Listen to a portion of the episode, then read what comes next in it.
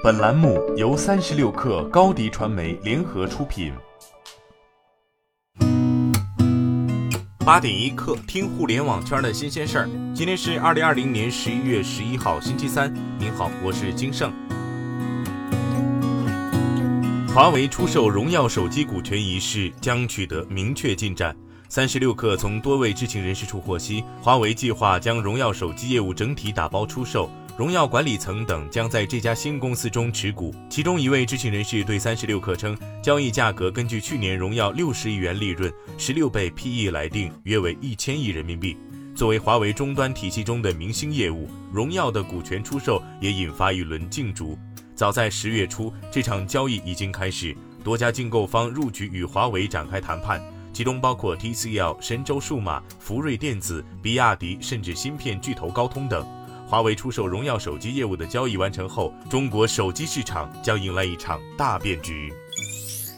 华为新生社区昨天发布了任总在 C 九高校校长一行来访座谈会上的讲话。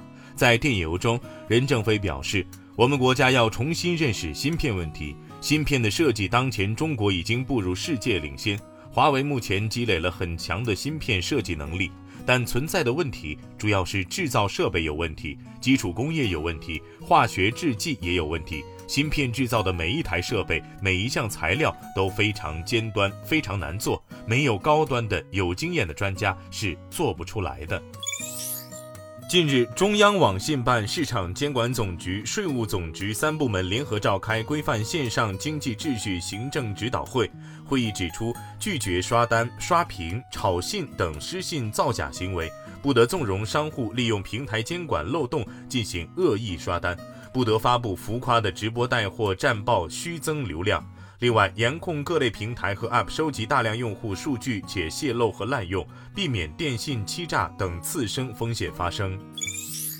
双十一的关键当口，在寸土寸金的微信支付入口内，美团团购获得了购物消费类目的一个独立入口。据三十六氪了解，进入美团团购可以发现，相较于另一个原本在微信中的美团外卖入口，美团团购在下方项目栏新增省钱一栏。微信此次新增美团团购板块的意图耐人寻味。此次美团团购的上线有些过分低调，虽然拥有较大的降价力度，可在营销推广上也不温不火。不过可以肯定，美团团购若能以腾讯的用户资源为突破口，撬动微信的社交能量，美团外卖虽入场稍晚，也将有迎头赶上的发展潜能。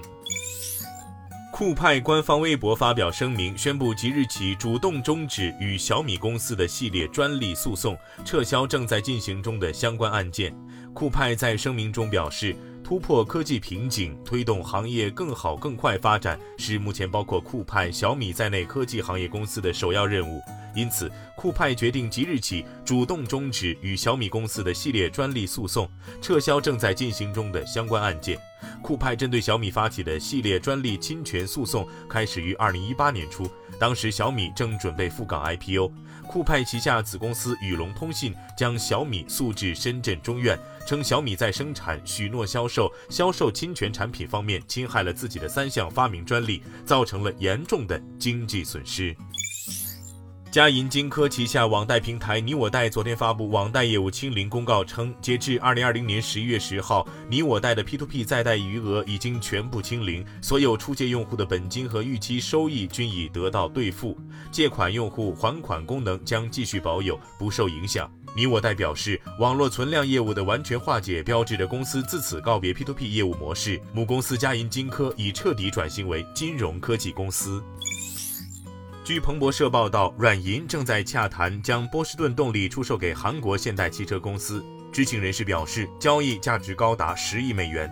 虽然拥有逆天黑科技，每次产品亮相都会引发轰动，但商业化一直是波士顿动力的难题。软银自收购波士顿动力以来，便有心加速其商业化进程，期待这家网红机器人公司重塑业界。目前物流或许是波士顿动力寻找到的最佳出路，但软银已经没有耐心了。且今年受疫情影响，软银的财务状况并不宽裕，在两个月前还将 ARM 以四百亿美元出售给了英伟达。今天咱们就先聊到这儿。编辑崔彦东，我是金盛，八点一刻。咱们明天见。